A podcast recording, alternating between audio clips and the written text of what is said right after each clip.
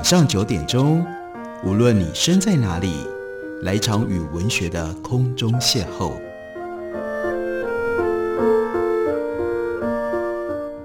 杨照谈书，邀您一同遨游文学世界，认识古今中外的经典之作。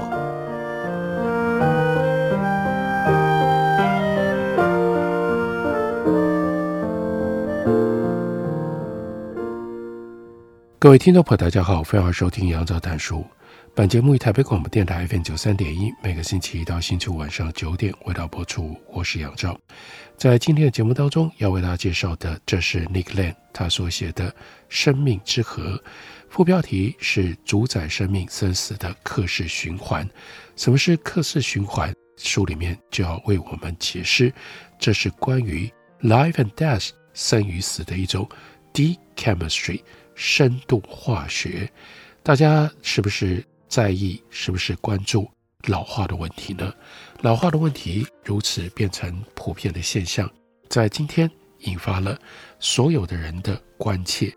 不过，从化学的角度来看，Nick Land 他是这样告诉我们：老化让他想起了在电影《万世魔星》里那荒谬的一幕，这个主角 Brian。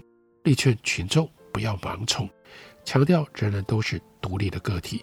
这个时候，众人就齐声附和：“对，我们都是独立个体。”只有一个人哀怨地表示不一样的意见，说：“我不是。”可是他如果不是，他就不是独立个体吗？用这种方法就讽刺了，其实要作为独立个体如此的困难吧。同样的，你我差不多都会以同样的方式变老，因为我们都是群体的一部分。但是，每一个人都会屈服于各自的老化毛病，阿兹海默症、癌症或者是心脏病等都有可能，因为你我都是独立个体。不过，可遗传性不足会带来阴霾，告诉我们这些毛病的已知遗传风险只有小部分。能够透过目前找出的核基因变异来解释，所以这些跟年纪有关的疾病，到底是怎么和老化扯上关系的呢？你我都有自己专属的一套能制衡核基因体的地线体基因组合。果蝇实验显示，两组基因体之间看似极微小的不相容，都可能引发毁灭性的后果。某一些果蝇。会被抗氧化剂 NAC 杀死，其他的果蝇却能够逃过一劫，而这完完全全是由它们的粒线体基因体来决定的。NAC 造成的紧迫跟老化没有什么不同，它会抑制呼吸复合体 I。对于原本就倾向制造多一点活性氧的果蝇来说，它的效应尤其明显。稍微不相容的基因体就会降低。电子传递给氧的效率，启动缺氧或者是低氧状态的表观调控。这种调控的背景条件和老祖宗在泥泞当中处理氧化氢、动物感染或者是发炎，以及最终的老化和癌变几乎完全相同。不相容的粒线体导致细胞窒息。个体年轻的时候，些许的粒线体和核基因不相容，也许不会造成明显的影响，但这种影响会随着年龄增长，因为压力紧迫或者是细胞损害而增幅放大。这类效应的共同根源，那就是抑制细胞呼吸，改变了循环流和表观调控，最后加速老化。不过话说回来，不管我们过得多好，多注重健康。如果运气不好，仍然有可能被遗传变异倒打一耙。这些遗传变异跟时间、年龄关系不大，跟生物年龄关联比较深。其中又以这类变异因应 ATP 产能萎缩、各组织基因活性转变的方式最为密切。不同的组织以其天赋职责，会表现不同的基因区段。而基因活化的时候，不同的单核苷酸多型性。变异，各组织不同的能量，以及弱化的立线体应付这些需求的能力等等，也都会影响基因的表现，这反而就得要看立线体基因如何和组织表现的特定核基因配合互动。我们就拿大脑对于葡萄糖的死忠跟依赖来说好了。虽然脑细胞也能够靠其他的物质，例如酮体来维生，甚至还能过得很好，但大脑仍然独钟葡萄糖。研究人员曾经利用正子断层扫描研究大脑代谢的过程，在色彩鲜明的底片上。大脑被点亮，就代表该区域涌入了大量以放射值标记的葡萄糖，象征这一部分的神经网络充电完成。但为何是葡萄糖？我们的心脏大部分时候是以脂肪酸作为燃料，只会在紧急的时候切换为燃烧葡萄糖。长期以来，我们的心脏不也都运作得很好？大脑在绝大部分的状况底下都戒绝脂肪酸。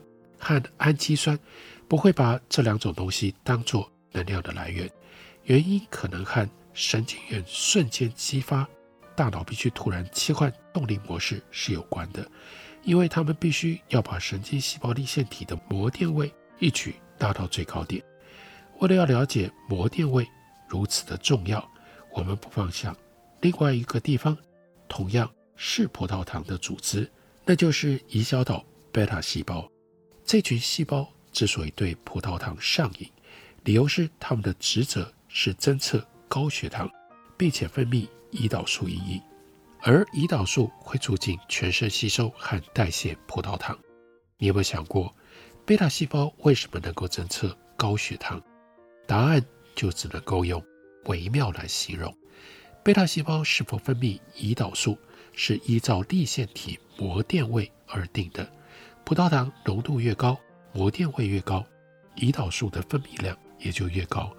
粒线体这真的是通量电容器。现在大家明白糖尿病的问题出在哪里了吧？胰小岛粒线体的呼吸肌腱受损，降低了膜电位的上限，进而就削弱了贝塔细胞分泌胰岛素的能力。即使血糖够高，一旦胰岛素分泌量降低，大脑就不容易吸收到葡萄糖，持续高血糖会引发恶性循环，从而使得组织产生胰岛素阻抗。胰岛素阻抗效应对大脑的影响尤其严重，理由是大脑极度依赖葡萄糖，脑细胞没有办法直接改用其他的燃料，也没有办法像癌细胞那样转换循环流，甚至还得要在齿轮磨损的情况底下假装没事继续运作。大脑越难取得葡萄糖，生病的风险也就越高。因为如此，第二型糖尿病患者罹患阿兹海默症的几率就硬是比其他人高出了一倍。纽约哥伦比亚大学的研究者，他们提出了一种新的观点，他们认为脑神经退化可能和名为粒线体相关膜系的细胞质池是有关系的。粒线体相关膜系功能很多。首要之物应该是扮演钙离子守门员的角色。这套膜细胞一打开闸门，钙离子就涌入到粒线体当中，逐步的增强带头酵素丙酮酸脱氢酶的活性。丙酮酸脱氢酶主控循环流。扩大解释的话，那就是粒线体膜电位也归它管。请大家先想想，阿兹海默症是怎么回事？在一般情况底下，神经元必须吸收葡萄糖才能够正常激发，但胰岛素阻抗使他们很难顺利取得葡萄糖。粒线体相关膜系为了要补足葡萄糖，就敞开闸门，容许更多的钙离子进入到粒线体，进一步活化丙酮酸脱氢酶来拯救神经功能。但钙离子过量本身也会造成伤害，于是这套膜系统逐渐。肿胀受损，而粒腺体相关膜系功能失调，也和阿兹海默症的其他病症有着神秘难解的关系。最简单的例子就是阿兹海默症患者大脑的类淀粉蛋白斑块。类淀粉蛋白的前驱物是一种在地线体相关膜系内部组装加工的长链蛋白，膜系统受损就导致加工出错，进而形成斑块。其他和阿兹海默症有关的早老素、神经消脂质、蛋白酶原 E4、胆固醇等蛋白质或者是脂质，也受这套膜系统的活性左右，途径各不相同。我们不需要在意这些细节，眼前根本的问题是，大脑必须燃烧来自于完整正向克氏循环的葡萄糖。如果神经元或者是共生组织受损，大脑很难轻易切换代谢流的模式，或者改用其他的燃料。说到底，人类是否罹患阿兹海默症，部分依饮食、运动等因此而定。我们一生面临的高血糖风险，都跟这些行为有关。但即使生活方式会增加罹病的风险，我们依然依赖粒线体和细胞核这两套基因体的慈悲眷顾，希望他们能够积极地处理胰脏和大脑的生理需求，将高浓度的葡萄糖转变成为高膜电位能。这是和阿兹海默症相关的老化根本的道理。老化并非基因突变累积所导致的结果，而是基因活性改变的后果。这叫做表观遗传。而这本书里对于表观遗传所引发的老化现象，做了在生物化学上非常仔细、非常准确的说明。我们休息一会儿，等会儿来继续聊。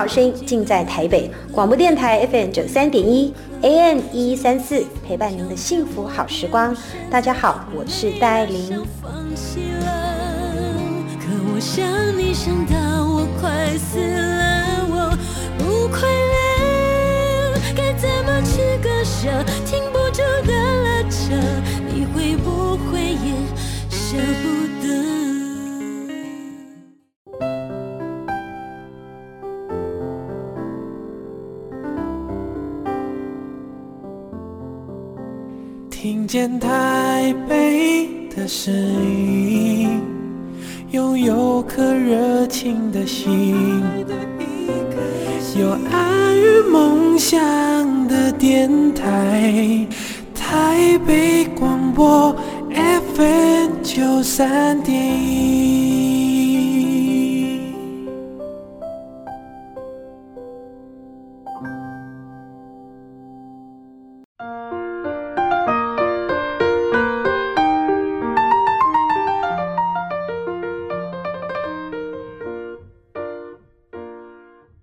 感谢你继续收听《杨照谈书》。本节目以台北广播电台 FM 九三点一，每个星期一到星期五晚上九点，为大家播出到九点半。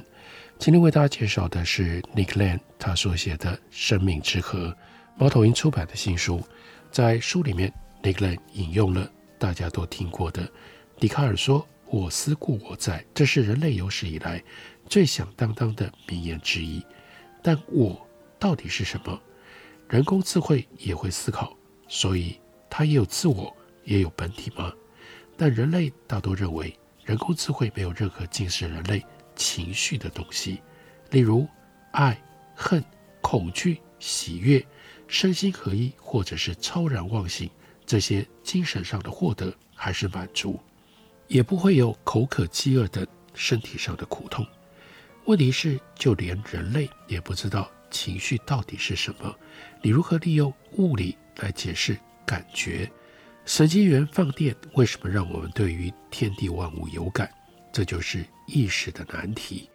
意识这个看似拥有身心二元性，由身体组成最深层的自我，你我大致能够理解。非常复杂的平行处理系统，何以能够完成堪称智慧的绝妙记忆？但是没有办法概略的回答这样的超级智慧能不能感受悲伤？或者是喜悦。试问，量子力学要如何来阐释舒适和安慰呢？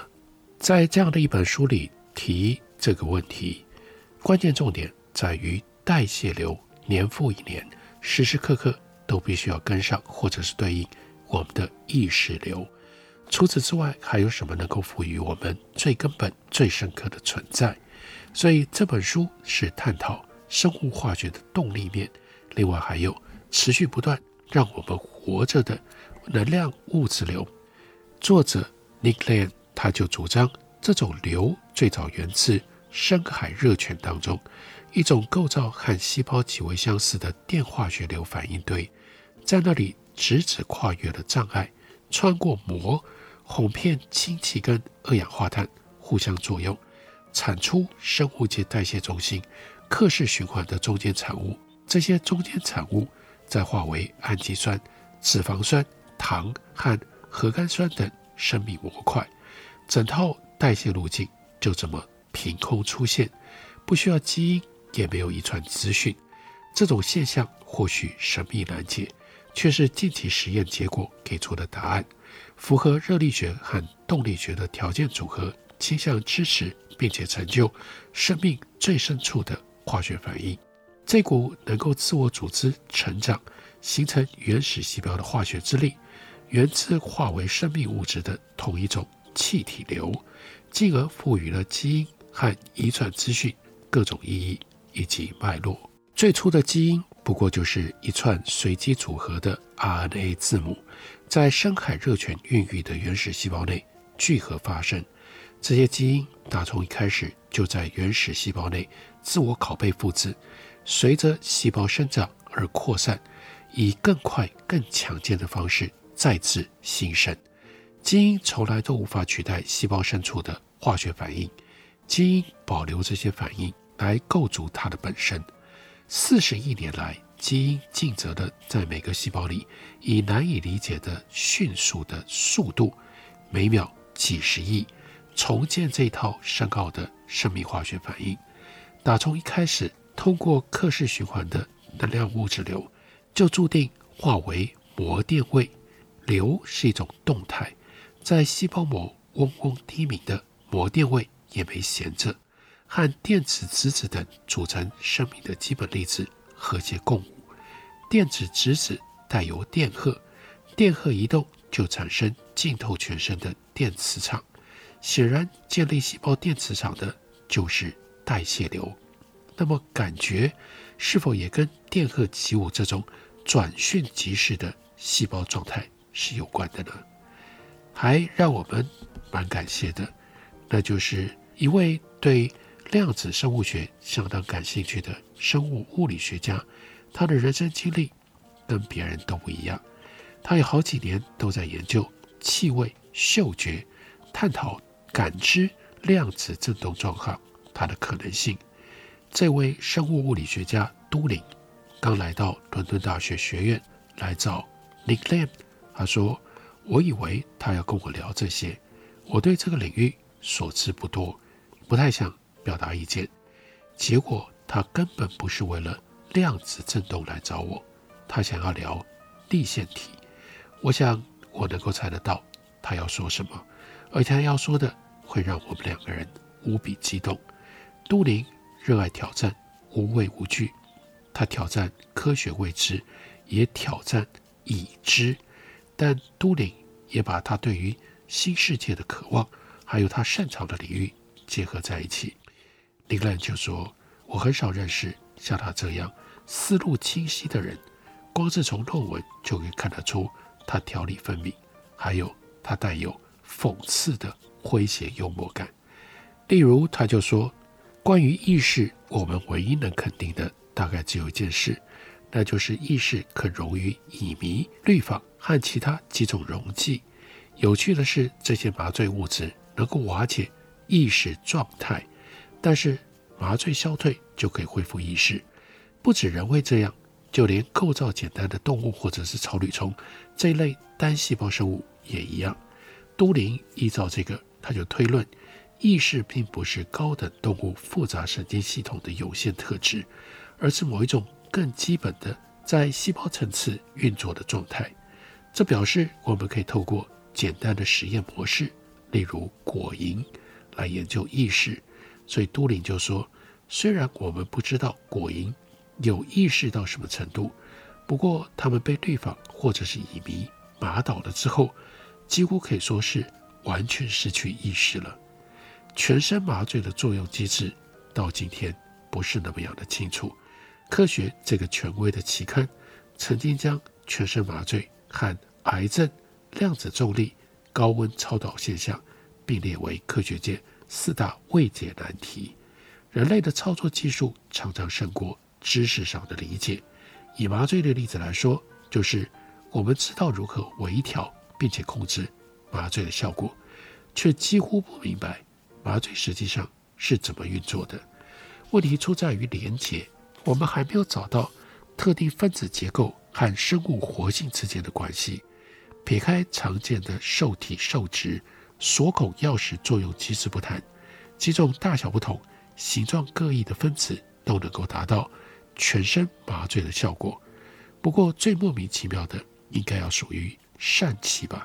疝没有形状，它的电子分贝呈现完美的球形，也不具化学反应性，是所谓的惰性气体。但都灵就说，疝的物质性质非常的活泼，能够加速电子在两个导体之间的传递速度，例如能够产生强烈白光，近似日光的疝气灯，也就是日光灯。因此，疝原则上可以借由加速电子传递而产生全身麻醉的效果。但电子传递又怎么跟麻醉扯上关系呢？全身麻醉剂的少数共同点是脂溶性，它们会蓄积在膜内，所以麻醉的强度主要依麻醉剂的浓度，而不是它的结构而定。麻醉剂也会蓄积在粒腺体膜内。如此说来，麻醉剂是否也会加速电子传递给氧的速度，促进细胞呼吸呢？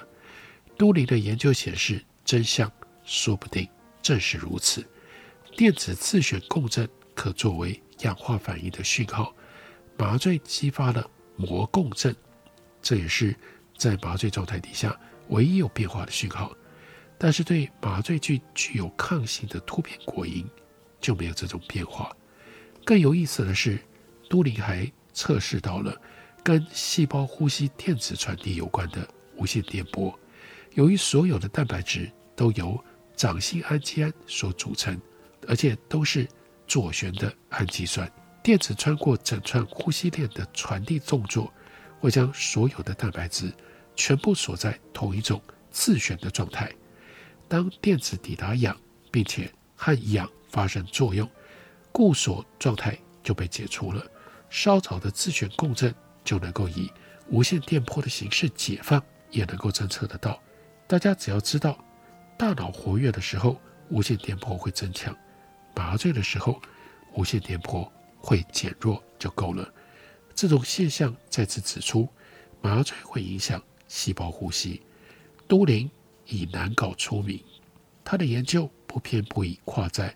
科学的已知疆界上，他自己也承认，大脑发出无线电波听起来有够像科幻小说的情节，但实情就是如此。科学家很早以前就知道大脑会产生电场，我们看看脑电图就明白了。然而对脑波的理解就和对麻醉一样，我们非常清楚要如何解读癫痫或者是睡眠的脑波图形。但并不太明白脑波究竟是怎么形成的。套句神经科学家 Cohen 他说过的话：“对于脑波讯号从哪里来，代表什么意义，我们知道的实在少得令人震惊。脑波显然是电压改变所造成的，而这样的改变大到足以牵动一整片神经元，而不是单一的细胞，让这群神经元同时激发。但这张神经网络。”仍然是由一个行为相近的神经元所组成的。问题来了，从细胞层次来看，这种电压改变是哪里的电荷所造成的呢？一般人大多直觉认为是细胞膜电荷或者是动作电位改变的结果。但如果都灵推测正确，那么答案很有可能和粒线体的膜电位是有关系的。不只是因为电子传递给氧会牵动意识，更因为粒线体膜电位是神经细胞膜电位的两倍。粒线体内膜皱褶是一片总表面积非常大的带电生物膜。这就是在书里面，Nick Land 虽然写的是科普书，可是他会带给我们在这个问题上最新研究，甚至是正在开拓的。最新方向，想要了解 The Deep Chemistry of Life and Death，关于生死他的深度化学，就邀请大家来读 Nick Land 他的这本书，中文书名是《生命之河》。感谢你的收听，我们明天同一时间再会。